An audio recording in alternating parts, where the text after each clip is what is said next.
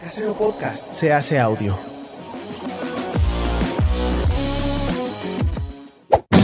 ¡Chavos, banda! Este programa es patrocinado por ustedes mismos. Si quieren apoyar nuestro proyecto, lo pueden hacer por medio de Patreon en patreon.com diagonal herejes el podcast.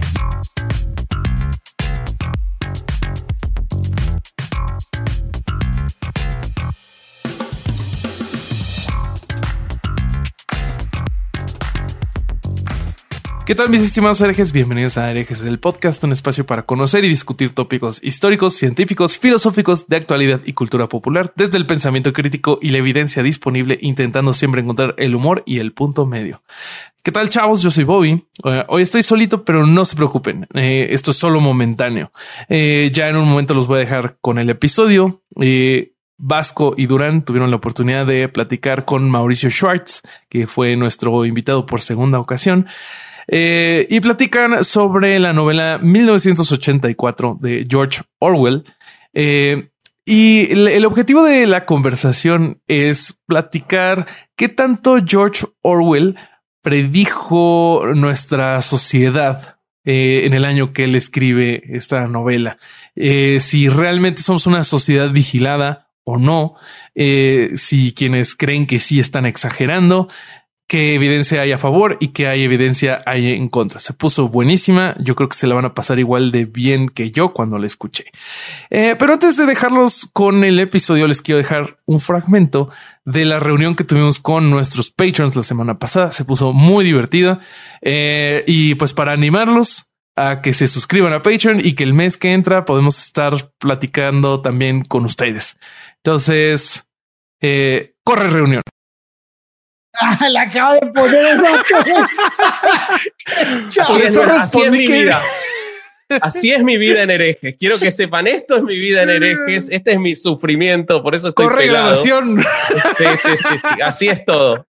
Así es todo. Después se ve el resultado y todo queda divino, pero bueno, por eso estamos peleados mortalmente con pero lo disimulamos. Pobre señor de la barba, le, le, esas canas que tiene se las saqué yo. Son todas de él, todas de él. Sí, sí, sí, sí, Cuando, cuando los descubrí, tenían bien poquitos episodios todavía, yo creo que unos seis o siete, no me acuerdo.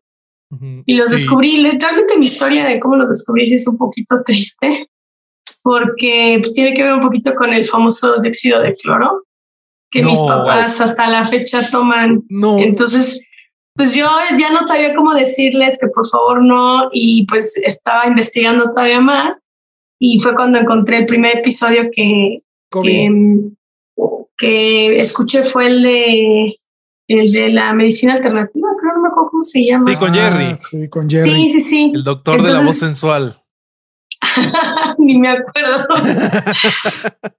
y, y pues de ahí me enganché muchísimo. O sea, tenía poquitos episodios y me los eché todos, creo que esa misma semana. Este, y pues ya el resto es historia, la verdad. Luego no me da tiempo de escuchar el episodio el domingo. Ahorita por eso no pregunto mucho, porque el episodio de hoy voy a la mitad. Entonces todavía no lo termino de escuchar. O sea que todavía no pudiste insultarlo a Luis, no tuviste el tiempo. No, me todavía. quedé. Por eso ahorita que están diciendo. Tenés medio, medio insulto preparado, nada más, te falta el resto. Está bien. Está bien, está bien. Oigan, ¿y no, ¿y no reciben muchísimas amenazas? Eh, no. Menos de las que esperábamos, estamos un poco desilusionados. Este, creímos que no amenazas, por lo menos yo creí. Y pues ahí estuvo. Ese es el adelanto de la reunión que tuvimos con los Patrons. Probablemente vamos a estar subiendo a nuestro canal eh, algunos de los mejores momentos. Eh, pero el chiste es que se animen, que se animen a inscribirse a Patreon para acompañarnos a la que sigue. Y sin más por el momento, los dejo con la plática entre Mauricio, Durán y Vasco. Adelante. Pues muchas gracias, Bobby. Nos, nos hubiera gustado muchísimo estar contigo en estos momentos. Este, pero bueno, la verdad es que no se pudo. Y buenos días a todos. Yo soy Ale Durán. Me acompaña en esta plática mi tocayo y amigo Ale Vázquez Aspilicueta. ¿Cómo estás, Vasco? Bien, eh, eh, la verdad que muy, muy contento y, este, entusiasmado desde que supimos que íbamos a hacer este episodio, porque nada, cuando yo era oyente y lo sabes, eh, Ale, porque te lo dije en su momento, creo que el mejor episodio que hicieron en la primera temporada es el que hicieron con Mauricio, así que esta oportunidad me parece extraordinaria. Así es. Y bueno, aquí también sentado con nosotros de manera virtual desde el viejo continente, una persona que es conocida en el universo de YouTube por sus incisivas opiniones sobre temas de actualidad, de religión, de cultura, Mauricio José Schwartz. Qué gusto tenerte de vuelta, Mauricio. ¿Cómo estás? Muy bien, muchas gracias y muchas gracias por tenerme de vuelta. Quiero decir que no fue tan aterrador lo de la vez pasada y que mis haters no les hicieron la vida demasiado imposible a ustedes porque luego, luego son muy activos mis haters. No tienen otra cosa que hacer, entonces. Sí, ya me imagino. para nada, me da mucho ¿eh? gusto. Me da mucho gusto estar con ustedes y saludar, por supuesto, a todo su público. Muchísimas gracias, Mauricio. Este, fíjate que al contrario, hay mucha gente que te sigue, nos escribió para felicitarnos por haberte tenido en nuestro podcast. Y bueno, creo que esta vez no será la excepción. Este, bueno, la idea de hoy es platicar con Mauricio sobre Eric Arthur Blair, mejor conocido por su seudónimo George Orwell. Obviamente la importancia de este autor en nuestros días, pero en específico su libro 1984. Traemos citas que Vasco va a ir leyendo con la, con la finalidad de comentarlas y pues pelotear las ideas que vayan surgiendo entre nosotros tres.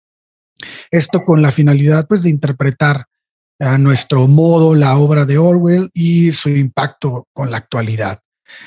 A manera de introducción, Mauricio, eh, las ideas de Orwell plasmadas en esa distopía llamada 1984 y entendiendo obviamente el momento histórico en el que fue escrita esta obra, es decir, 1948, eh, a pocos años de haberse culminado la Segunda Guerra Mundial, ¿qué relación guarda con la actualidad? En tu opinión, ¿cómo se encuentra hoy la situación de la sociedad vigilada, Mauricio?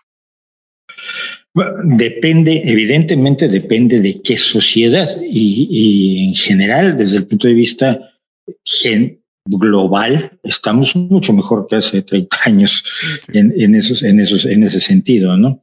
Porque hay sociedades que estaban vigiladas que han dejado de estarlas. Eh, y es muy difícil generalizar. Yo siempre quiero hacer una puntualización cuando se habla de, del 1984 de Orwell, y es quién es el padre de 1984, que es la novela Nosotros de Yevgeny Samyatin de 1927, que escribe en la Unión Soviética, que que no puede publicar en la Unión Soviética, que provoca su salida de la Unión Soviética eh, para ir a Francia, donde finalmente murió. Y, y, esa, esa obra, esa obra precisamente de Sociedad Vigilada, en, en, en, en el Nosotros de San Yatin, toda la gente vive en pisos de cristal. Tú puedes ver a todos a tu, a, a tu alrededor. Toda la gente vive abiertamente que esto además es el sueño calvinista. Yo lo, yo lo comentaba alguna vez estando en Holanda, me llamaban la atención los grandes ventanales que tenía la gente y es que Calvino decía que había que vivir de, de cara a la calle para, para no pecar, para demostrar que no estabas pecando. Y, y, y es, de, es de, de nosotros, de San Yatin, de donde obtiene la inspiración George Orwell y por supuesto de su conocimiento del, de, de, la situación en la que se vivía en la Unión Soviética con el estalinismo. ¿no? No hay nada parecido al estalinismo, como no sean los remanentes de los, de los comités de, de defensa de la revolución en Cuba, eh, no hay nada parecido a lo que fue la época de Stalin en este momento en nuestro planeta. Hay, hay autoritarios, ya hay dictadores, ya hay de todo, pero algo como aquello, el régimen de terror de la NKVD, de la Brent Iberia, no lo estamos viviendo, afortunadamente, debo añadir además, ¿no? Pero es un buen relato cautelar. Muy bien, Vasco, ¿quieres este, empezar con la este, Dale. con Dale, las citas? Yo, yo, este, antes de antes de empezar a leer las citas, que, que, ahora voy a explicar por qué las fuimos seleccionando y, y las intercambiamos, eh, yo quería, quería agregar que eh, me pasó algo muy raro al volver a leer el libro. Yo lo leí hace a los 20 años, lo había leído hace 20, 19, tengo 39, dejen de decir que parezco de 70, tengo 39, así que fue hace 19 años que lo leí, eh, y no había podido captar eh, lo, lo, lo trascendente que me parece desde dos puntos de vista que tienen que ver con la elección de, de, las, de las citas. El primero es la, la enorme capacidad que tuvo Orwell para prever muchas cosas de la Guerra Fría en su libro, pese a que él murió cuando apenas se estaba iniciando. Eh, todo lo que tiene que ver con la guerra que no lleva a ningún lado, que en realidad no, no termina de ser una guerra entre las partes, sino un discurso para sus internos y, muchas cosas más. Y por otro lado, sí tomamos las citas para ver puntos que no tienen que ver con, con quizás con la actividad del Estado, sino con cómo la sociedad eh, a veces termina eh, cediendo y, siendo voluntariamente vigilada, o quizás no, y esa es la idea de, de charlar esto. Bueno, dicho esto, voy a, voy a pasar a la, primera cita. Eh, en este punto, Orwell está leyendo el libro de Goldstein, que es el supuesto líder de la revolución contra el Gran Hermano, y él explica cómo se establecieron las formas de control social. Y entonces dice, el invento de la imprenta facilitó mucho el manejo de la opinión pública y el cine y la radio contribuyeron en gran escala a acentuar este proceso. Con el desarrollo de la televisión y el adelanto técnico que hizo posible recibir y transmitir simultáneamente en el mismo aparato, terminó la vida privada. Todos los ciudadanos, o por lo menos todos aquellos ciudadanos que poseían la suficiente importancia para que mereciese la pena vigilarlos, podían ser tenidos durante las 24 horas del día bajo la constante observación de la policía y rodeados sin cesar por la propaganda oficial, mientras que se les cortaba toda comunicación con el mundo exterior. Por primera vez en la historia existía la posibilidad de forzar a los gobernados no solo a una completa obediencia a la voluntad del Estado, sino a una completa uniformidad de opinión. Eh, dejando de lado la segunda parte, que tal vez, aunque tal vez no, eh, a mí me llamó mucho la atención esta, esta cita porque la tomo eh, con toda la discusión que existe actualmente sobre cómo funcionan las redes sociales y los dispositivos móviles y todas las aplicaciones que solicitan un permiso y están dentro de la normativa de su propia estructura, pero que llegan a partir de, sus, de los servicios que proveen a obtener ellos una enorme cantidad de datos, cuestiones que están en discusión en la esfera pública y que llevan a ese lugar quizás no de vigilancia estatal, pero sí de una obtención de control y de una pérdida de la vida privada o de los datos privados, tal vez voluntaria por parte de la sociedad, pero que no deja de ser preocupante y que está en, el, en la esfera de discusión pública hoy en día. Entonces quería saber qué le pasaba a Mauricio o qué opinaba con relación a esto, a, la, eh, a cómo él ve que a partir de la mayor tecnología estamos cediendo esa, esa, esa parte de nuestra vida privada, ¿no? Yo me temo que estamos cayendo nuevamente en, un defecto que tienen eh, el pensamiento en general que utilizamos, es la idealización del pasado.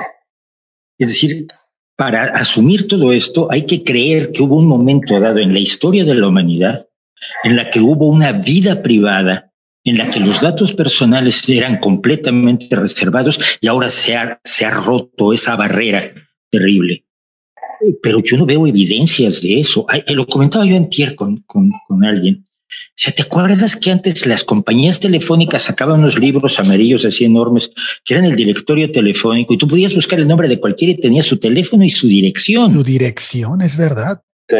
La, sección amarilla, su domicilio. ahora eso tú lo intentas hacer y la ley de protección de datos europea te llega con, una, con un gran garrote y te rompe la cabeza. Eh, no se puede hacer un directorio y los directorios telefónicos no son de un pasado lejano, no son del siglo XVII, son de fines todavía del siglo XX. Eh, hablaba yo de, la, de, la, no vida privada de como el sueño, el del sueño calvinista en Holanda, pero yo me acuerdo del, del patio de vecindad. Me acuerdo del chisme continuo respecto del vecino cuando vivíamos en, mucho más estrechos vecindarios, en las estrechas unidades de barrio, y tú te enterabas de qué color traía los calzoncillos cualquiera. Es decir, no existió nunca esa, esa, esa gloriosa época donde la vida privada era sagrada, en ningún país, en ningún lado. Es la primera vez que tenemos un control mayor sobre nuestros datos. Yo, por ejemplo, soy de las pocas personas que da su cara en Twitter. Me la paso discutiendo con personas que no tienen nombre ni cara. Y que pueden guardar un anonimato que antes era imposible. Eh, y que no lo guardarían si estuviéramos en un, en un, lugar abierto y tuvieran que decirme las cosas que me dicen desde la sí, no te cómoda capucha que te da que te da la, las redes sociales. Cuando, cuando, se, cuando ocurrió el caso de, de, Cambridge Analytica, precisamente, donde los datos de Facebook pasaron a manos de una organización, teóricamente iban a ser para unos estudios y acabaron en manos de una organización que los utilizó para promover a Donald Trump y favorecer su, el voto en 2016, el escándalo fue, están usando mis datos. Y yo lo que le decía a todo el mundo, están usando los datos que tú le diste. Tú has tomado la decisión personal. O sea, yo, tengo, yo tengo una gran presencia en, los, en las redes sociales. Y muchas personas como yo tenemos una gran presencia en las redes sociales, pues nadie sabe dónde trabajo. Nadie sabe, nadie conoce la cara de mi hijo. Eh, es decir, yo puedo controlar qué datos se tienen y de hecho, si alguien libera datos míos, en un caso de doxing, por ejemplo, uh -huh. eh, malintencionadamente, tengo recursos legales que en el pasado no tenía. Entonces, eh, en ese sentido, siento que parte de la discusión, parte de la discusión al menos, es un poco artificial, es un poco la idea de esta idea muy de nuestra época, además de vamos a buscar de qué escandalizarnos ahora. Tienen nuestros datos, nos están vigilando. No, mira, a quien están vigilando es a los ciudadanos chinos. Con métodos de reconocimiento facial y cámaras por millones en toda China, sabe el Estado, no Facebook, no Twitter, a quienes se les puede controlar y demandar en un momento dado, no este eh, Google, no, el Estado, un Estado autoritario y no democrático, con un presidente vitalicio que se llama Xi Jinping, es decir, este esquema se parece mucho más uh -huh. a, lo que, a lo que planteaban Orwell Muchísimo. y Samyatin. Eh, este Estado te está controlando y ahora te has hecho una, o está en diseño una cartilla social para darte puntos por ser cortés o no ser cortés. si, si, le empieza a dar puntos de descortesía a la gente en Twitter o en Facebook, vamos, nadie, todo el mundo tiene puntos negativos. eh, entonces, quizás a lo que tenemos que realmente tenerle miedo no es a, a, a, lo que estamos viviendo en un régimen de libertad sin precedentes en la historia de la humanidad, por lo menos en los países, en, en, en los países eh, que tienen una mediana democracia medianamente funcional y acceso libre a Internet uh -huh. que no son Corea del Norte, China, eh, Arabia Saudí, países donde puedes acceder a Internet libremente, eh, fijarnos en que esa libertad que tememos perdida en realidad tiene otras dimensiones que nos deberían preocupar más, sobre todo con la intervención de China en, en, la economía mundial. Siento que tenemos, y, y, este es un defecto del intelectual latinoamericano, ¿no? Lo siento, y me incluyo, ¿eh? porque muchos años lo hice yo también. El, uy, Dios mío, el, ay, me tengo que preocupar por esto, tengo que denunciar lo que están haciendo a mi alrededor cuando quizás no es tan denunciable como riesgos que tenemos, eh, digamos, en el punto ciego, donde no se ven. Porque los riesgos que tenemos ante los ojos finalmente tenemos forma de, de, de, de gestionarlos, pero hay riesgos que vienen por los puntos ciegos, por los puntos ciegos sobre todo de la economía. ¿no? Entonces, yo quizás, quizás no, so, no, no, estoy diciendo lo que se esperaría que se dijera, ay, no, sí, no, nos no, están sí. vigilando. Pero es que justamente lo estamos, eh, de hecho es una discusión que tuvimos Alejandro y yo, eh, no discusión, sino que estábamos de acuerdo cuando salió el documental eh, docuficción que hizo Netflix hablando sobre los peligros de las redes. ¿Cómo se llamaba, Ale? ¿Te acordás? Ah, sí, no. No me acuerdo eh, cómo se llama, pero sí me acuerdo la, la plática que tuvimos. Lo que nosotros planteábamos era la, la, superficialidad de quedarse con la conclusión de eso, y, y sí lo veo en lo que vos estás planteando, y estoy totalmente de acuerdo. Y hay un punto, pero hay un punto ahí. Vos dijiste, eh, nosotros voluntariamente le estamos dando la información, nosotros voluntariamente, la que nosotros queremos y tenemos la capacidad de, o la potestad de decir cuál damos y cuál no, que es absolutamente real. El problema que viene atrás y que te puede pasar con las redes sociales o con cualquier cosa, y que sí puede pasar con tantas aplicaciones que están viniendo de China y que están buscando ese tipo de información, que ya están siendo reguladas por muchos estados, Unión Europea, los Estados Unidos, pero sí pasa que hay gente que no tiene el interés de informarse de qué está dando, cómo lo está dando y en qué condiciones. Y yo creo que eso es lo que siempre esté el problema que está detrás, que es la falta de educación, interés, como se le quiera decir, y las consecuencias se ven, por ejemplo, en ese docuficción que no puedo recordar el nombre, sobre los peligros de la red, o en esto que estábamos hablando. Así que sí, estamos, eh, nosotros lo estamos planteando no como una o sea, no lo estamos planteando como algo que nosotros consideramos como una conclusión, sino como lo que existe de, dentro de la discusión sobre todo este tipo de cosas, ¿no? Otra, otra cosa que hablábamos ese día y que va de la mano con lo que dice Vasco es que yo le decía que, que este y que estuvo muy de acuerdo es que si bien el, el problema real que yo veo no es porque en el documental decía, la Internet te, avienta información que quiere que tú sepas, que quiere que tú te enteres, que quiere que tú la controles, que que tú la manejes y te está controlando por ese medio. Te está enseñando solo lo que ellos quieren que tú sepas. No, no, no. El problema lo tienes tú si no tienes un pensamiento crítico para entender la información que te están dando. O sea, dónde revisas, qué haces, qué haces con esa información es más importante que qué te están dando, ¿no? Creo que el problema es la forma en la que nosotros asimilamos la, información. Sí, eh, es que allí ya el, nivel de conspiranoia a mí me deja frío. Sí. Porque eh, Internet te da. No, mira, yo voy a buscar lo que me da la gana en Internet, incluso en la red oscura si quiero. Eh, ellos me están alimentando. ¿Tú te imaginas el mecanismo de control que debería haber para, para que cada cosa que te llega de Internet haya pasado por un trabajo de, orden voluntario de ellos, ese ellos que siempre son los, los, los superiores desconocidos, los Illuminati, los el Club Bilderberg, la trilateral, esta gente, ellos los que nos controlan. Estaba yo viendo, pues yo estoy, yo estoy en un trabajo ahora un poco sindical ante YouTube, eh, en defensa de los creadores. Estábamos viendo la cantidad de horas de vídeo que se suben a YouTube cada minuto. No hay, si toda la humanidad se pusiera a controlarlo, no le daría tiempo. Claro. No le daría tiempo. Entonces, volvemos al, al, problema de, de, las conspiraciones. Claro, alguien está controlando lo que recibimos por Internet, porque esto no puede ser el caos. Internet es el caos. Y la maravilla de Internet en gran medida es precisamente que es el caos que nadie lo controla, que por lo tanto es, nos presenta todos los, todos los, riesgos, pero también todas las maravillas de una sociedad abierta. y, y, y, en, y, en, ese sentido, el, el, el recurso a lo, a lo, fácil a mí me preocupa porque nos impide valorar muchas cosas de lo que significa el flujo de información. ¿Qué información? Nosotros nos preocupamos por nuestros datos, ¿qué es? El PIN de mi tarjeta de crédito. Probablemente es el mayor secreto que yo tengo en la vida.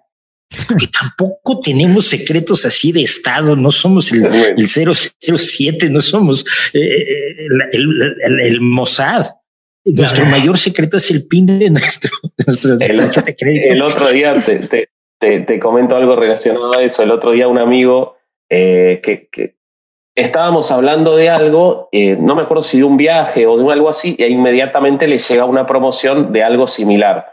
Y me dice, nos están espiando, nos tienen controlados, quieren nuestros datos. Y le digo, a nadie le importan tus datos. Agradece que te presta atención a alguien en algún lado, porque a nadie le importan tus datos. El 95% de la gente no tiene tantos secretos interesantes como para que le pueda, los pueda querer alguien en Facebook. Nos encanta sentirnos interesantes, pero realmente no lo somos, no lo somos para. No. Pero mira, eh, decía yo los datos. A ver, bueno, sí, mi, clave, mi clave de, Twitter, es, es nuestra, nuestra lista de contraseñas, es nuestro mayor secreto. Pero, pero vamos a ver qué otros datos están fluyendo que serían imposibles en el mundo de 1984, en el mundo de nosotros de Sambiati. Eh, la libertad de opinión, y hay opiniones absolutamente despreciables y deleznables, pero están allí. La libertad de opinión, la libertad de talento. Una cosa que hemos descubierto es que hay mucha más gente talentosa de la que creíamos. Se ha cerrado la brecha entre el genio musical y yo porque en medio hay muchachos de 17 años que están haciendo música maravillosa y niñas japonesas que tocan la batería mejor que Steve Grohl. sí. No, no. Y Steve Grohl, Steve Grohl tiene está impresionado con una chica japonesa, eh, no me acuerdo cómo se llama ahora, eh, pero que, ha estado con ella porque dice no es normal. Nandi es otra chica, una chica estadounidense con la que, que ha tenido un duelo de batería con Dave Grohl. Es decir, hemos descubierto que hay un enorme talento que antes no estaba liberado un enorme talento en, edición de vídeo. Por ejemplo, basta sentarse a ver TikTok. Más allá de las estupideces, hay glorias de la edición en vídeo. Hay, hay cinematografía de enorme nivel hecha por chavales de 14, 15 años. Eso es también información y es también información que libera la red. Eh, los datos, ¿cuáles son los datos valiosos nuestros? Ni siquiera nuestra opinión política lo es tanto. Fíjate bien en, lo, en, el, en qué mecanismos de phishing te llegan ¿Qué, qué, correos electrónicos te llegan diciendo que tu, tu, cuenta de, de, de, banco ha sido bloqueada y tienes que mandarles tu, el PIN de tu tarjeta de crédito para que puedas entrar, ¿no? Eh, los datos de Fíjate en el phishing y esos son los datos que les interesa a la gente. Porque el control, por otro lado, el, la ingeniería social que en 1984 se plantea a nivel individual es mucho más viable a nivel social. Y allí volvamos a lo que hizo Cambridge Analytica. Cambridge Analytica no pretendió controlar a cada una de las personas a las que les enviaba los mensajes en Facebook. Primero, identificó a las personas que eran susceptibles de esos mensajes. Después bombardeó a esas personas con esos mensajes. Cuando analizas la cantidad de votos por las que ganó en ciertos lugares clave Donald Trump, 17 mil votos, 35 mil votos, ves que un mensaje lanzado a 250 millones bastaba que afectara a 35 mil. No necesitas convertir en zombies a todos los estadounidenses. Claro. Cosa que además probablemente ya hizo alguien antes, si los ve uno. Sí, sí, sí, ya estaban, ya estaban hacía, hacía por lo menos 40 años, ¿no? Por lo menos, por lo menos de Ronald Reagan para acá seguro. Pero, pero bastaba mover ese pequeño, esa pequeña cantidad de votos para cambiar las cosas. Y se hizo, ¿qué se hizo en Georgia, en, no, perdón, en Pensilvania, no en Georgia, en Georgia? Una organizadora demócrata hace cuatro años decidió que iba a cambiar las cosas y se puso a trabajar. Y lo logró. Sin, las, sin las redes sociales, con organización política de la, clásica tradicional, puerta a puerta, entre amigos. Y, ¿Mm? De terreno, digo, en, el, en el terreno de, O sea, trabajó en el terreno contra lo que estaban contra lo que habían hecho las redes sociales y de pronto ganó dos senadores y de pronto el Senado dejó de ser republicano. Eh, eh, y, ella hizo este trabajo de base. Entonces, ni es tan poderoso el, el tener tus datos, ni es sobre todo esta preocupación, me están vigilando a mí. No, Nadie se entera ni siquiera que tus datos entraron y salieron del, servidor de Google o de Facebook o de, o de YouTube o de Twitter o de, de WhatsApp. ¿no? Eh, nadie se entera, no hay alguien que esté vigilándolo. Todo esto se maneja a nivel de grandes números y a nivel de algoritmos. Algoritmos que, y esto lo comentaba yo ayer de manera muy especial, algoritmos que son tontos. El control de 1984 solo se puede conseguir con seres humanos. Es el control que tenían las redes de, informantes, otra vez del NKVD de la Brent Iberia, o los comités de defensa de la revolución en Cuba, a los que yo conocí. ¿no? tú sabes, tus, amigos opinaban una cosa en casa y otra cosa en público, porque había gente de los CDRs apuntando, fulanito dijo que Fidel es muy feo. Y esto llegaba al Ministerio del Interior. Llegaba al Ministerio del Interior y te podía afectar, ¿no? Y tú sabías cuando ibas y te ponían a la gente, te ponían un guía de turistas, sabías que ese guía de turistas era una gente del, del MININT. y si no lo sabías, eras muy tonto. Fíjate, Mauricio, que este, yo justo por eso te comentaba que al principio que quería entender que la, la relación que tenía Orwell con el momento histórico en el que estaba escribiendo el libro, lo que estaba pasando, la cantidad de sociedades totalitarias que había, todo lo que estaba sucediendo en el mundo, que fue que es, es, en parte eh, la, razón, como esto, además de la, de la influencia de un libro anterior, que, que llevó a, este tipo de conclusiones. Ahora, este, tenemos hoy en día, yo cuando leí el libro, te voy a ser sincero, lo que yo me imaginé fue un movimiento sectario porque acabábamos de ser el estudio de la cienciología y prácticamente es ese control del que estamos hablando. O sea, todo eso lo veo en la realidad sectaria. y, este, y, como es la cienciología, testigos de Jehová, la luz del mundo, o sea, todo lo que hemos hablado aquí es exactamente esa, es, ese método. Este, obviamente eh, traducido en algunas de una manera muy distinta, pero finalmente empleado para un fin muy parecido.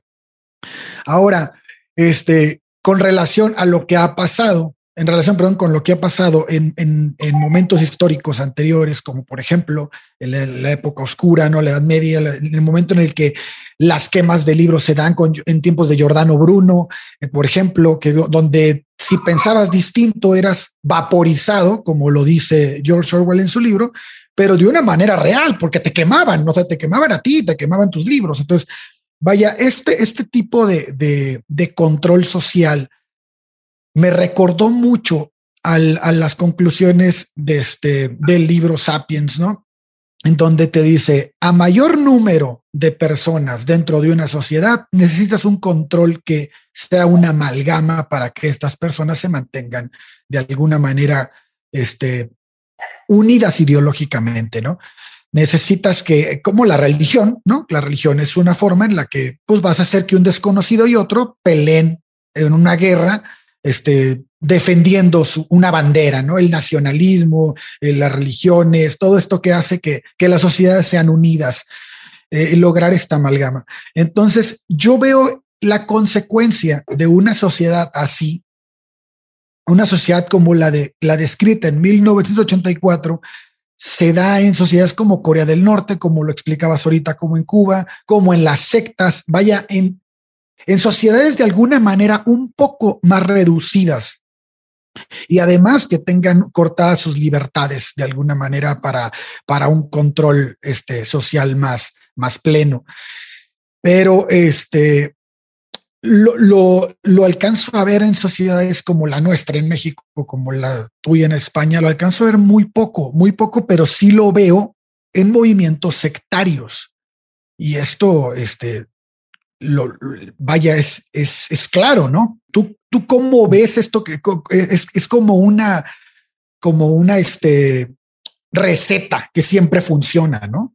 Eh, sí, eh, es muy curioso. Me, retrotraes a, Bertrand Russell y su visita a la Unión Soviética en 1921 cuando estuvo con Lenin regresó, él, iba como comunista convencido, regresó en camino a convertirse en un socialista parlamentario, que fue lo que fue al final, porque una de las conclusiones de su maravilloso libro Teoría y Práctica del Bolchevismo, que creo que se ha publicado horrorosamente como Viaje a la Revolución en español, después de mucho intentar traducirlo, pero una de las conclusiones a las que llega es que el bolchevismo era una religión y funcionaba como una religión, y cuando ves el culto a Stalin, por ejemplo, tiene características claramente sectarias. Yo recuerdo, eh, por ejemplo, cuando Korolenko, uno de los grandes impulsores del programa espacial soviético, en tiempos de Stalin fue detenido y enviado a, los gulags. Pasó tres años horrorosos muriéndose de hambre.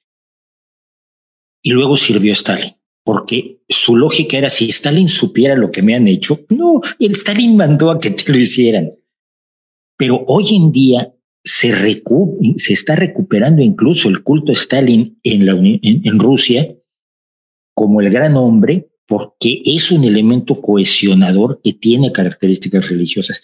El zar siempre tuvo características religiosas y lo que hicieron finalmente Lenin, Stalin y los, y los eh, secretarios del Partido Comunista fue retomar el, lugar del zar y es lo que ha hecho claramente Putin. ¿no? Es lo que hizo Putin, eso, eso justamente te iba a decir, es lo, y eso también llama a, esa recuperación de, la idea de Stalin. Es una traslación de la idea de Putin, ¿no? A mí me tocó ir en el 2018 a Rusia y ver, no en Moscú tanto, pero en el interior, todavía del lado europeo, eh, en muchísimas casas y hoteles y oficinas, la foto de Putin detrás de la gente en todos lados. Eh, con esa cosa muy parecida a lo que pasaba con el zar, ¿no? Sí, sí.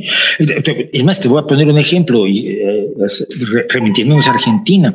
Yo, yo, me, yo me acuerdo cómo veía yo al paso de los años cuántas fotos de Evita iban apareciendo a través de Cristina Kirchner conforme pasaba el tiempo. Empezó con cero fotos de Evita, luego tenía una, luego tenía dos, luego tenía tres. ya, ya, no hay espacio para más Evitas, ¿no? Pero era claro el, Sí, sí, es que yo veía ahí los discursos de Cristina desde aquí, desde España, y decía yo, esta mujer se está llenando de evitas. Porque es un recurso. la, tenemos en el billete de 100 pesos que hizo ella también, y también hay una imagen gigante en la avenida más grande que es la 9 de julio, ¿no? Así que te puedo agregar dos, dos evitas. Pero es un recurso para que las que ponía, las que ponía de fondo para hacer, dar sus discursos. Pero ¿por qué? Porque es el recurso al mito. El recurso al mito y, el enemigo común. El enemigo común, en el caso de Stalin, era el, el, enemigo del pueblo. Los enemigos del pueblo eran los, los que nos iban a destruir. En el caso de la revolución cultural, pues fueron los burgueses. En el caso de, de, Corea del Norte, siempre ha sido Corea del Sur. En el caso de Cuba, pues sería la, invasión estadounidense. Es decir, esa idea del enemigo común no es que sea como la sectaria, no, es que es trasladar los mecanismos, creo, que es trasladar los mecanismos de la secta a la, a, la, práctica política. Y quizás en ese sentido hay que recordar que Orwell tiene un libro anterior, mucho más brutal en contra del bolchevismo, que es Rebelión en la Granja. Rebelión en la Granja. Buenísimo también.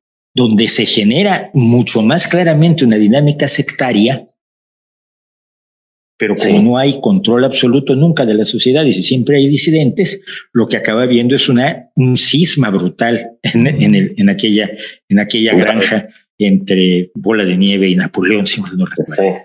Todos somos iguales, pero algunos somos más iguales que otros, ¿no? Decía. Así es. Eh, lo, que, lo que decías, eh, y sin duda que vivimos en un momento de libertad inédita y que Internet es gran responsable de esa, de esa libertad, pero sin lugar a dudas todo lo que Alejandro refería sobre las sectas y, vos estabas marcando recién, se está dando desde hace ya muchos años en los populismos, principalmente en los populismos latinoamericanos, ¿no? que tienen ese principio del mito y el enemigo. De hecho, buscan el enemigo a veces hasta artificioso, pero hay un gran seguimiento de parte de los eh, acólitos a ese gobierno eh, de, mm, aceptar la existencia de ese enemigo eh, y, de tomarlo de esa forma cuasi religiosa.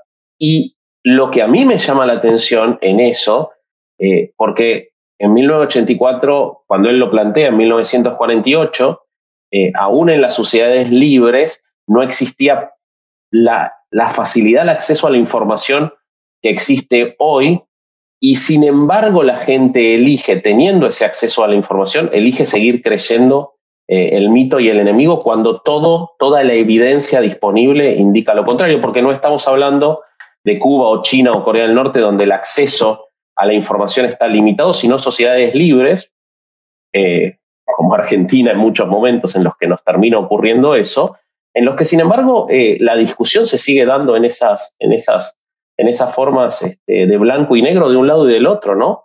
Bueno, a ver, yo pues, cometí la barbaridad de leer a la Clau y la Clau habla de la construcción. Sí, sí, sí.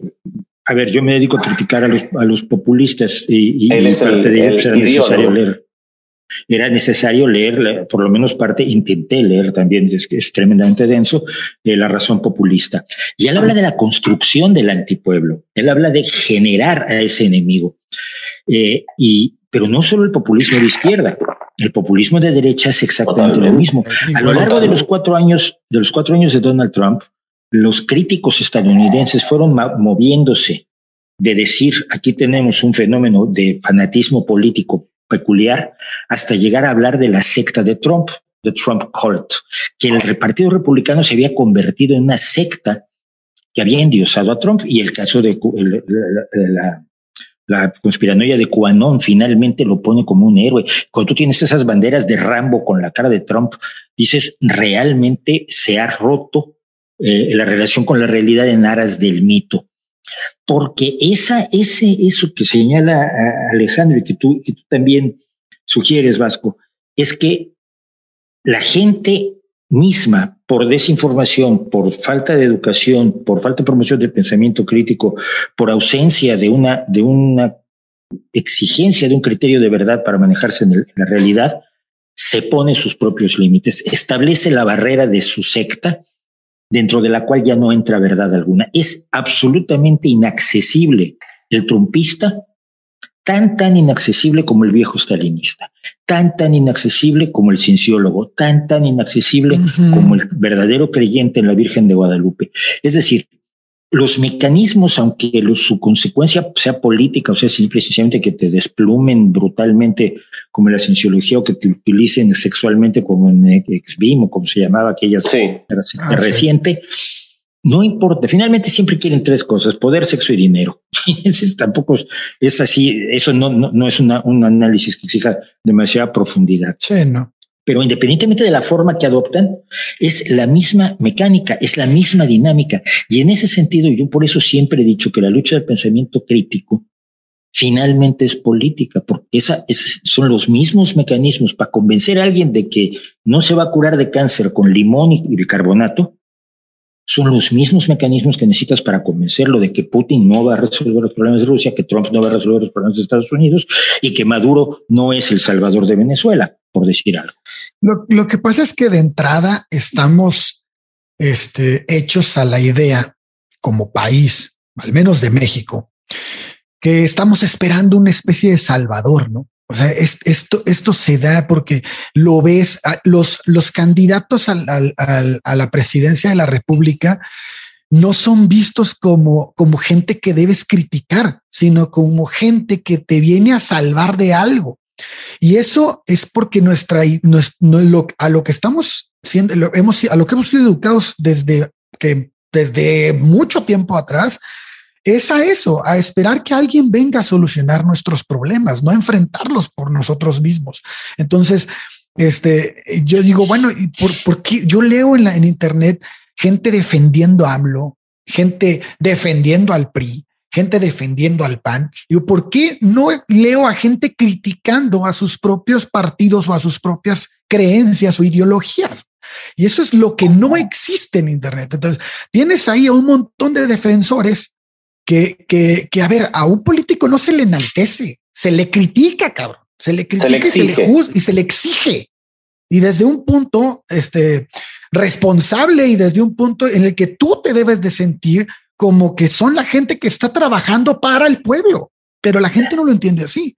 La gente los entiende como, como especies de, de, de, salvadores del, del, de la economía, o no sé cómo lo ven, pero eso, eh, a mí eso me parece más crítico que cualquier otra cosa, más peligroso que cualquier otra cosa.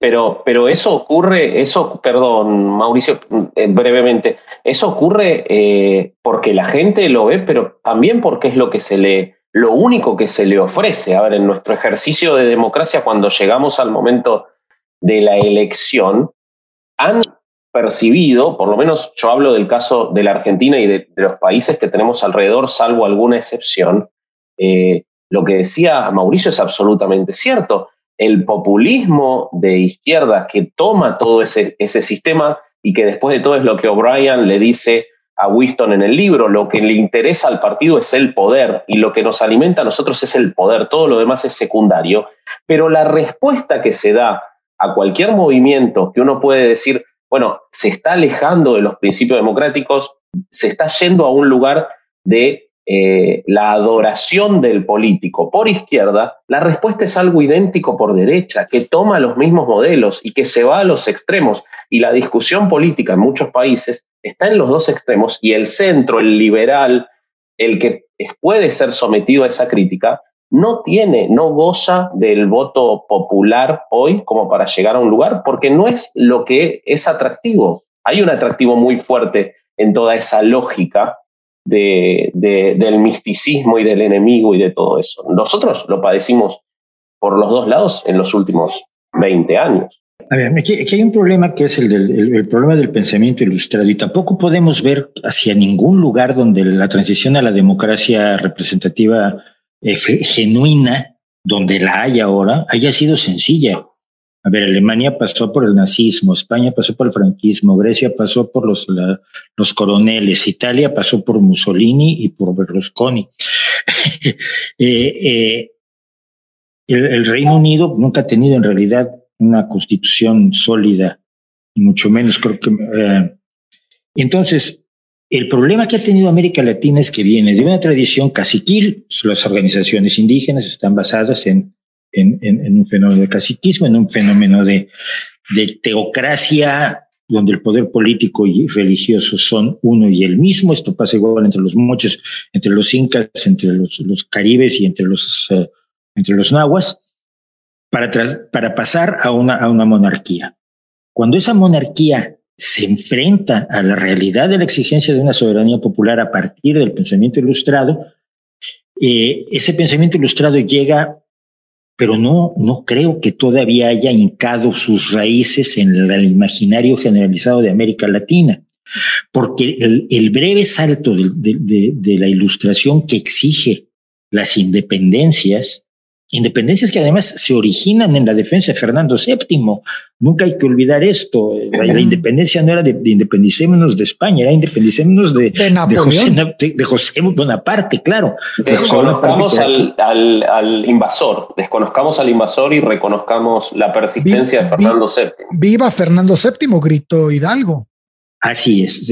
las independencias comienzan con la defensa de Fernando VII, luego se dan cuenta de que la, constitución de 1802 era una maravilla, que las ideas ilustradas que de alguna forma había llevado José Napoleón, había traído José, a José Bonaparte a España, eran mejor idea que lo que tenían antes, ¿no? Cuando se reinstaura la Inquisición en México, por ejemplo, hubo verdaderos motines. ¿Cómo que otra vez? Pues sí, ya, ya volvió Fernando VII, ya volvemos a tener Inquisición. Eh, pero en los siguientes años nunca se resuelve el, el tema de la soberanía popular. Hay siempre una tutela de élites muy bien intencionadas, si tú quieres, de lo mejor intencionadas que pueden imaginarse, nivel, no sé, Mariano Escobedo, nivel eh, San Martín, nivel Benito Juárez, pero que siempre hay una tutela de las mayorías que nunca les permite desarrollar lo que es la concepción de la soberanía popular, la idea de que no, el de arriba no es el que manda, sino mandamos nosotros. Y nos vamos a equivocar mucho, pero finalmente podemos cambiar de gobernantes cuando nos equivocamos. Y yo creo que en América Latina no hemos llegado a eso, pero con un problema adicional. Se adoptó de inmediato la idea de que ya había una idea mejor que la ilustración y que el pensamiento ilustrado que era el marxismo. El marxismo encaja en todas las necesidades y carencias sociales de América Latina, en todos los reclamos de justicia, en el enfrentamiento mismo con los caudillos, con los caciques, con los, con los militarotes que, que han salpicado la historia latinoamericana. Y entonces tenemos una solución. La ilustración no funciona porque nos trae militarotes. No, mire, los militarotes son producto de otra cosa. Y entonces ya tenemos el paso posterior al, al, al, al, liberalismo burgués, que es el marxismo. Oye, pero hay otras formas de socialismo. No, no, no, esta es la buena. Y en esa lucha entre un pasado pre-revolucionario, pre-1789 y un futuro imaginado, cuya, práctica además siempre ha sido aterradora, hemos perdido la, quizás la pasión por volver a luchar a la idea de la soberanía popular ejercida efectivamente desde las mayorías. La soberanía que no reconoce ni Dios, ni el rey, ni patria, sino que reconoce a la colectividad y a la sociedad como la, la depositaria del poder. Y luego lo gestiona. Y lo puede gestionar mal, lo puede, meter la pata y elegir a quien no debe, pero puede cambiar del, del, de, de, de elegido después. Pero la idea, por ejemplo, de un partido para elegir a un, a un, candidato que nos represente a todos y que haga lo que nosotros digamos, porque nosotros vamos a hacer un proyecto este, político y vamos a hacer un programa electoral. Y entonces entre todos nosotros elegimos un candidato y le exigimos que él lleve a cabo este programa electoral, no se le pasa por la cabeza a nadie. Yo llevo 22 años fuera de México y la gente me viene a preguntar qué hacemos y quién nos va a salvar. No, nadie. ¿no? Nosotros nada más. Sí, sí, o sea, si no se hace una organización transversal, popular, de raíces, de bases, con una visión de, no caudillos, sino de representantes electos que puedes quitar y poner a otro, eh, no vamos a ningún lado. Y, y es lo que en este momento hay un movimiento en México muy claro en ese sentido. Yo ayer lo preguntaba en Twitter, dicen, no vamos a votar, no votes por López Obrador, por, por, por Morena y por su coalición en las elecciones legislativas de 2021. Yo estoy perfecto, tiene toda la razón del mundo. ¿Y por quién piensan votar? ah, no, pues no. Por frena. Vas a votar por, por, porque la diferencia no existe. Porque la diferencia no existe en la medida en que ninguno representa la, el compromiso con la solución de las necesidades, urgencias y, legítimas aspiraciones de la gente. Y ninguno se atreve a decirle a la gente qué es lo que no va a poder ser. Es, decir, como prometer es tan fácil, como se nos ha enseñado que la, la víscera y la, la emoción pueden funcionar políticamente mejor que la razón, nadie se pone a decirles, mira, México puede hacer, o México, o El Salvador, o Chile, o Argentina, o cualquier, puede lograr esto en los próximos años con esta realidad económica, social, política, histórica que tiene insertado en este mundo global. Y estas cosas que son legítimas aspiraciones del pueblo, nos vamos a tener que tragar 20 años porque no se pueden conseguir.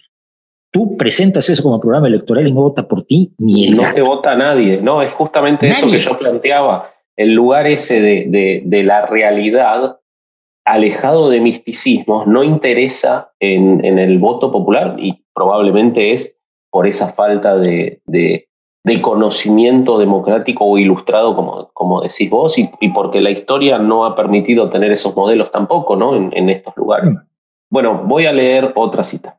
Si el partido podía alargar la mano hacia el pasado y decir que este o aquel acontecimiento nunca había ocurrido, esto resultaba mucho más horrible que la tortura y la muerte. El partido dijo que Oceanía nunca había sido aliada de Eurasia. Él, Winston Smith, sabía que Oceanía había estado aliada con Eurasia cuatro años antes. Pero ¿dónde constaba ese conocimiento? Solo en su propia conciencia, la cual en todo caso iba a ser aniquilada muy pronto. Y si todos los demás aceptaban la mentira que impuso el partido, si todos los testimonios decían lo mismo, entonces la mentira pasaba a la historia y se convertía en verdad. El que controla el pasado, decía el eslogan del partido, controla también el futuro. Y el que controla el presente, controla el pasado. Yo acá, eh, esta cita la, tomé porque hay una discusión, eh, creo que en virtud de, del análisis postmodernista de la historia, pero que por lo menos en, en, mi país lleva muchos años y que es una cuestión que hoy se está viendo en el mundo con el juicio eh, en lo que a mí me gusta decir como el, tiempo plano, ¿no? El, juicio a los, a los héroes históricos o a los personajes históricos con los conceptos del presente. El tiempo plano sin contexto, sin análisis y, realmente sin historia. Entonces, si bien no estamos en la situación que habla eh, Orwell, en la cual se destruye toda evidencia de, de, la historia o del análisis de otra forma, sí hay una tendencia tanto en intelectuales como, como en redes sociales y en, y en movimientos políticos, de analizar todo con el tiempo de hoy y de plantear el pasado como lo que no fue, sino como lo que hoy se piensa que fue. Eh, y eso a mí muchas veces me lleva a muchas discusiones y a muchas peleas eh, y, y, me parece muy frustrante, pero veo mucha gente interesada en reconducir el pasado con los eh, criterios del presente. No sé, Mauricio, ¿qué, qué visión tenés de esto? Yo sobre esto he escrito y he hecho vídeos y he recibido insultos en grandes cantidades precisamente por, por eso, por exigir que el pasado se, se analice en los términos del pasado, no en los términos del presente. Cuando tú dices, eh, y pongo un ejemplo de un, de un, escritor al que yo admiro muchísimo, eh, Howard Phillips Lovecraft, de pronto descubren que es racista. Mira, todos ah, sus fans sabíamos que era racista pero es que era un racista horroroso, no, no era tan horroroso, era muy amigo de judíos y se casó con una chica judía, eh, pero, pero no era más racista que toda la gente de Nueva Inglaterra en 1930. Claro. Nadie era distinto. Yo, eh, en todos los seres humanos, si hubiéramos vivido en cierta época, habríamos estado a favor de la esclavitud. Hay un momento histórico en el que nos damos cuenta que la esclavitud es incorrecta. Pero antes era lo más normal del mundo. Pegarles a los niños era normal cuando yo era pequeño. Era una táctica pedagógica perfectamente eh, protocolizada. Y creíamos que eh, creíamos en la ley de barbaridades. Claro. El permiso de pegar de ciertas formas. Sí, sí, sí. Y había, y había, pedagogos que te decían cómo zumbarles a tus hijos. Es decir, eh, hemos descubierto cosas. A nadie le parecía mal la pena de muerte hasta que aparece César Becaria y Becaria dice, oiga, es que, igual que tenemos que matar a la gente, eh, porque todos los asesinos somos nosotros, no tampoco cayó muy bien el italiano ilustrado con aquello. Pero tenemos ese, tenemos ese problema, tenemos el problema de no tener esa dimensión histórica que nos dice que hemos evolucionado en nuestra forma de pensar, cómo hemos evolucionado en lo individual.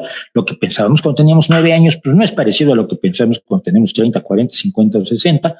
En muchos casos, afortunadamente, y en algunos casos, desafortunadamente. Pero hay una evolución. Y, y, mucha gente no tiene esa, esa, esa dimensión histórica. Pero tocaste otro punto que a mí me parece muy relevante y es la idea, y, y, y, yo sé por qué la maneja Orwell, porque, porque hay otro artículo en el que lo hace de manera intensa, eh, quien controla el presente controla el pasado y quien controla el pasado controla el futuro. Y esto viene de un artículo en el que Orwell dijo una frase que desafortunadamente han repetido montones de personas irracionalmente a lo largo de la historia, que es la historia la escriben los vencedores. Y, y, y eso, con eso te sueltan y con eso te justifican todo tipo de barbaridades. Estaba yo buscando precisamente lo que escribí, eh, porque lo que decía Orwell, voy a, ahora me toca a mí citar a Orwell, Venga. Eh, dice, siempre y cuando se admite que se admitiera que un hecho puede ser verdadero, incluso si no nos gusta. Dice, no es posible que en 1944 eh, se sepa una serie de cosas. Si Franco fuera depuesto, ¿a qué tipo de registros podrían acudir los historiadores del mañana? Y predice que la historia consignará hechos falsos como el que había un ejército ruso considerable en España. Claro, en, y, y, en ese momento la realidad franquista de 1944, habiendo ganado la guerra, decía que los rusos habían peleado claro. en España. Todos sabemos que no es cierto. Y se pone otros ejemplos. Los protocolos de los sabios de Sion son un documento genuino. Trotsky conspiró con los nazis. ¿Cuántos aviones alemanes fueron derribados en la batalla de Inglaterra? Y dice, en ningún caso se obtiene una respuesta que sea universalmente aceptada por ser verdad. Y entonces él teme precisamente que la falta de datos, no la abundancia de datos, que la falta de datos lleve a que la historia la escriban los vencedores. Curiosamente, yo alguna vez tomé en este artículo, tomaba yo la lista de cosas que dijo Orwell que no íbamos a poder saber y que hoy sabemos certeza, incluidos los aviones alemanes derribados en la batalla de Inglaterra.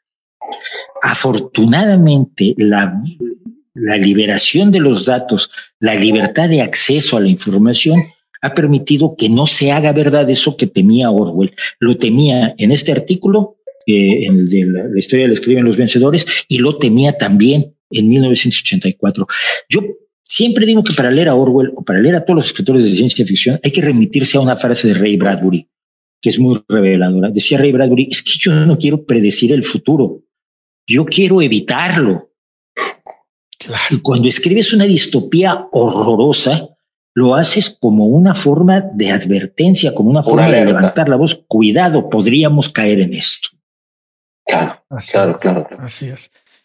Este, yo ahorita el, con lo que me está, es lo, con lo que estamos hablando y con lo que, con la cita de, de Vasco, me re, recordé mucho, pues, la creación de los paradigmas, ¿no? En, en la sociedad, o sea, el, el, ese, esa forma en la que que es tan sencillo derrumbarlos con la simple pregunta de por qué estamos haciendo esto, ¿no? Y es lo que, la que creo que se le busca mucho, mucho este fondo a las cosas de, no, es que esto se hace porque volvemos a lo mismo para controlarnos de una manera social y, y dices, sí, pero eso se termina. Puede ser, ¿no? Puede, puede pasar como, lo, como los movimientos sectarios, pero eso termina cuando cuestionas tu creencia, ¿no? Cuando dices, a ver, ¿por qué estoy haciendo esto? ¿Por qué tenemos tanto tiempo haciendo esto? Y hacia dónde nos lleva, ¿no?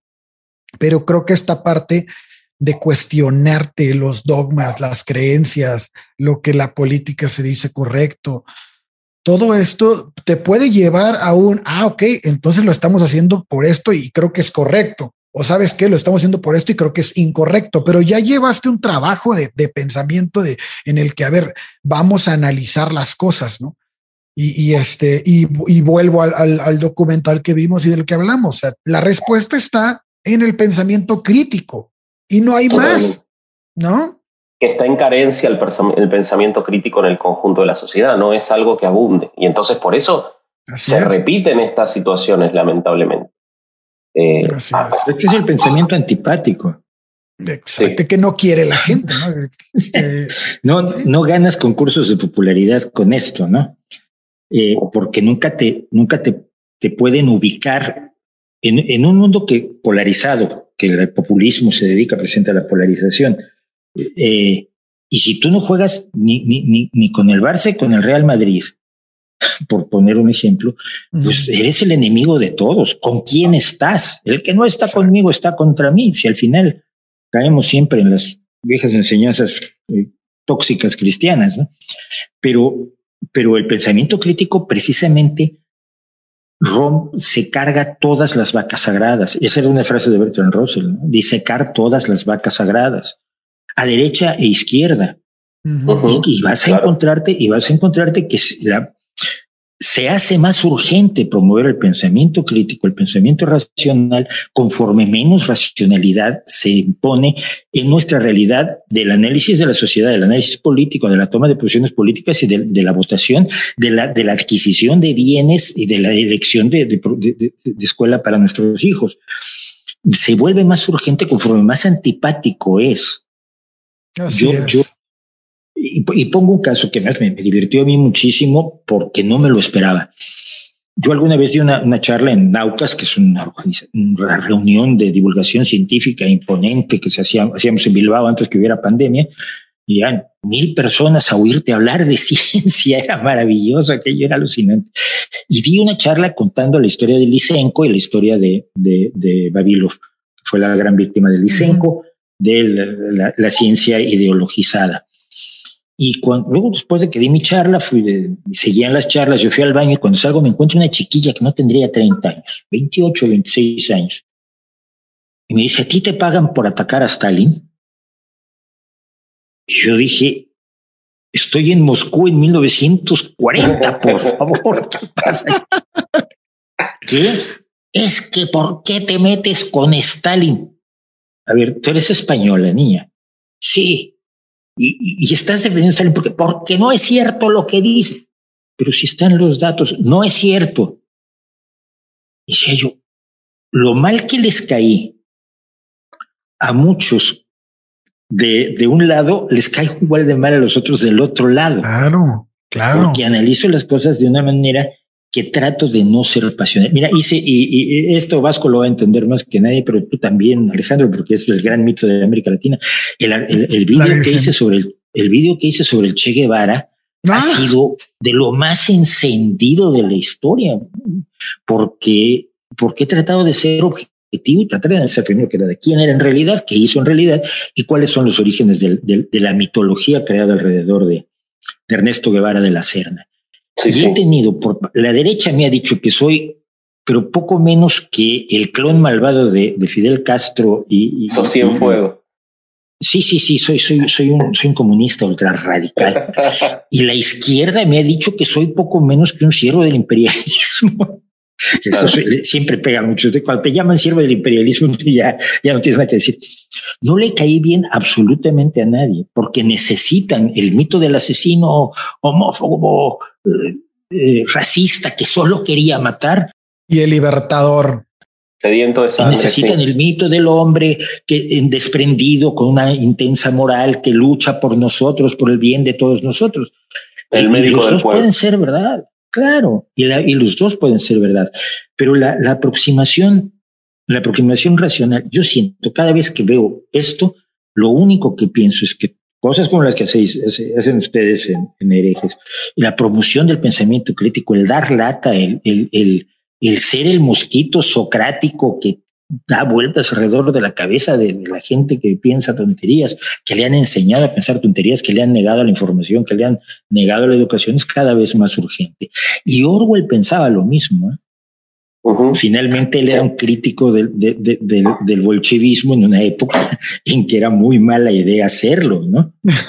Algo que vos decías recién, eh, a mí me llama mucho la atención permanentemente, que es que yo veo que están más dispuestos quienes están en un extremo están más dispuestos a llevarse bien de manera, digamos, eh, a, a, a, sentir más acuerdo ideológico en cómo llevar adelante sus ideas con quien está en el otro extremo que con quienes piensan sí. en el centro y están dispuestos a criticar los dos. O sea, si tienen que elegir, prefieren elegir al rival acérrimo que al que está en el lugar del centro, no, no del centro entre izquierda y derecha, sino a quien está en la posición de, ¿no? de encontrar lo bueno y lo malo en todo dentro de la realidad y analizando datos y no analizando eh, fanatismos o, o simpatías o banderas, ¿no? Y, y por otro lado, eh, algo que vos decías y que yo veo en Orwell, eh, de esto de, la revisión de la historia y todo, yo lo que noto es que muchas veces lo que se hace es desde el presente reivindicar o destruir a una figura del pasado sin ese contexto para justificar las acciones de esa, de esa persona, partido o político en el presente. Es decir, por ejemplo, voy a tomar un caso de Argentina que pueden no conocer, hubo un presidente que se llamó Julio Argentino Roca que antes de ser presidente llevó adelante eh, campañas del desierto, es decir, eh, para tirar para atrás la frontera del indígena. Eh, fue un gran presidente para su momento del liberalismo de 1890 e hizo cosas muy... Hoy es el enemigo público número uno, se tiran abajo sus estatuas, porque la representación de lo que él fue, que él era un hombre rico de campo y, y, y, y que llevó una política liberal, permite, si Roca fue malo, todos los que hoy son liberales de campo y de todo lo que tiene que ser el enemigo, también son malos porque vienen de él. Entonces esa planicie de la historia es lo que para mí Orwell refleja también en el libro, ¿no? El presentismo histórico, ¿no? Claro. El, el, el, no darse. Y el presentismo histórico que siempre está muy unido al adanismo. El adanismo es esta idea de que la, la historia comienza conmigo.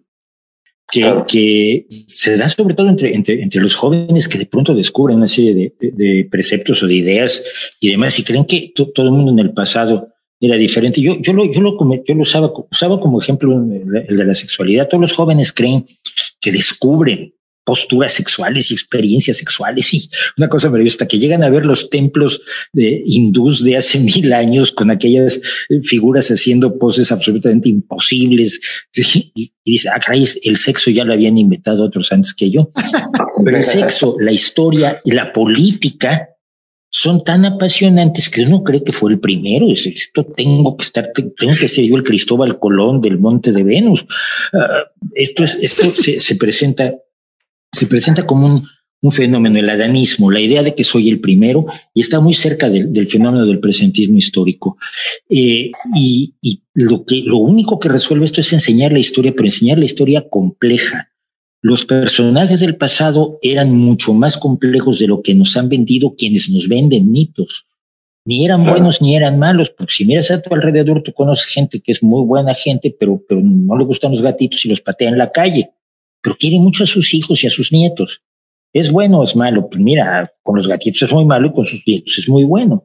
Eh, pero tenemos que aprender eso de, de, ese, de esa de esa herencia histórica que tenemos. ¿Quieres, ahora que está el debate de los esclavistas, que, que ninguno fue, es, ninguno fue un sujeto amable, ni cortés, ni nada, pero preocúpate de recordar quién recogía a los esclavos y eran otros, otras, otras uh, gobiernos africanos que promovían la cacería de sus propios compatriotas para, para venderlos. ¿no?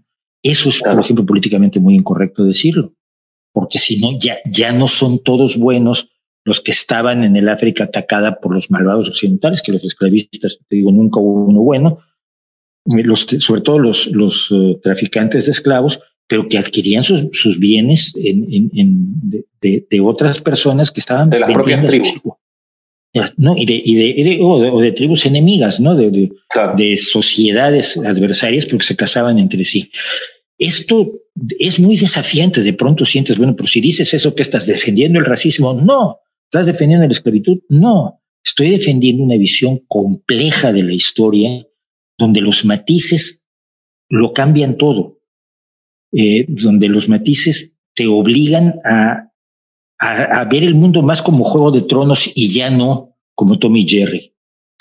si no hay cosa, sí, Juego de Tronos, lo, lo, maravilloso que logra George Martin es demostrarnos que hay buenos, malos, malos, buenos. Y que el, los más malos pueden ser buenos o los más buenos pueden tener rasgos a, absolutamente despreciables. ¿no? Que puedes lograr empatía con esas personas en algún punto, ¿no? Claro. Pero es que, es que George ha tratado de recrear la complejidad humana en, en, algunos personajes absolutamente maravillosos. Pero, pero preferimos no ver el mundo así. sino verlo eh, como, como, como Tommy Jerry o como, como cualquier cuestión mucho más en blanco y negro. Y, tenemos que aprovechar, por cierto, ya que estamos en esto, y para la gente que nos ve, utilizar ejemplos como el de, de Juego de Tronos para recordarle a la gente que ni el, ni, ni el que estaba de este lado de la guerra era todo bueno y el otro era todo malo, ni lo, ni lo contrario. Que evidentemente al cabo de la historia hay causas que consideramos que son mejores que otras causas, pero quien defiende esas causas ahora, no en el momento en que todos habríamos estado de acuerdo. Cuando todos estábamos de acuerdo con la esclavitud, no podemos criticar a nadie. Pero quienes hoy esclavizan gente, la venden en, África, ocurre a quienes hacen trata de, trata sexual de mujeres que no son prostitutas, son esclavas, quienes esclavizan niños para que trabajen haciendo alfombras, porque hacen nudos más pequeñitos, porque tienen manos pequeñitas, esos son infinitamente despreciables, pero no son equivalentes a quienes aceptaban la esclavitud cuando era normal, cuando la aceptábamos todos. Hoy sabemos que está mal. el niño, el niño que, que pisa un, le pisa la cola a un gatito porque chilla, no tiene la responsabilidad moral que tiene un adulto que lo hace por crueldad. Y, eso, dimensionarlo es muy importante. Yo creo que Orwell lo dimensionaba muy, muy bien en, en los análisis morales que se encuentran más en, más en, Rebelión en la Granja que en 1984, que es mucho más descarnado. Fíjate que hace poco tenía una plática yo con una, con una persona que me empezó a escribir de, sobre el podcast y me decía, es que estás, es esta, ustedes están criticando al, al este, a lo, lo, que estaba pasando en tiempos de Jesucristo con lo que, y no están entendiendo el contexto histórico. Y le digo, no, no, no, a ver, espérame, a nosotros eso no nos importa, sino las repercusiones de hoy en día y cómo hoy la gente creyente toma eso y lo hace actual. O sea, el problema es hoy, no el problema de nosotros nos interesa que lo que pasó en esos tiempos. Y este, y, creo que va hilado a lo que estás diciendo tú. El problema es cómo actuamos hoy en día con el conocimiento que tenemos del pasado. Si no lo, si, no lo estamos empleando hoy en día de manera adecuada, eso es criticable y es, y hay que señalarlo, no hay que destacarlo y hay que sacarlo a la luz. Y este, y creo que la gente que defiende el, el pensamiento religioso, todo este, las formas, las prácticas religiosas hoy en día, que, que traen muchas veces, que van muchas veces de la mano con este tipo de acciones, pues toma ese estandarte, ¿no? De que ah, están hablando de eso, de los mormones, están hablando del libro mormón, están hablando de la Biblia, están, pero la están criticando con, con la actualidad. Sí, sí, claro, pero con la actualidad. Por las consecuencias que, tiene hoy. Con las consecuencias actuales, obviamente, ¿no? Es que veía yo el otro día se daba este debate y creo que es ilustrativo, simplemente por ejemplificar lo que tú dices. Eh, yo me reía de la exigencia de López Obrador de que España pida perdón por la conquista, sobre todo porque estoy muy consciente de que los conquistadores se fueron a México y sus nietos son estos. No, no, los, españoles que están en España, sus papás no se fueron de América, se quedaron aquí. Los que se fueron a América. Entonces, alguien que se llama García, González, Menéndez, Pérez y, y, y, y Goicochea, diciendo es que nos vinieron a conquistar, pero que hiciera tu abuelo, tu bisabuelo. Todavía el mío llegó en 1890, pero también se vino de allá. Eh, pero, pero alguien me utilizó entonces el, argumento y a esto iba. Dijo, claro, pero la iglesia sí pidió perdón por lo de Galileo. Dijo, cuidado, no es lo mismo, porque la España de hoy no está manteniendo ni la conquista, ni los valores de la conquista, ni está manteniendo una soberanía ilegítima sobre los países latinoamericanos, ni mucho menos. Pero la iglesia mantiene la condena de la Inquisición de Belarmino contra Galileo. Y si tú mantienes esa condena, hoy tu responsabilidad es pedir perdón hoy por mantenerla hoy, no por haberla emitido en 1630 o 34, por ahí cuando fue la, la, la o, pedirle perdón a Giordano Bruno, aunque ya no, lo puedes desquemar que lo quemaste en 1600, pero puedes decir la condena inquisitorial como yo sigo teniendo la Inquisición y en sus libros sigo manteniendo la culpabilidad, hombre, la retiro. Y eso no quiere decir que la iglesia esté hoy asumiendo la culpabilidad por lo que hizo la iglesia de hace 400 años con Galileo, con Giordano Bruno, pero que eche para atrás aquello que está en sus manos echar atrás, que es la condena inquisitorial. Y en el caso de México, Yo siempre recuerdo que antes que, que, que el penacho Moctezuma, yo pedía la, que se levantaran las, las excomuniones de Morelos e Hidalgo, por ejemplo, que se mantienen, que están vigentes.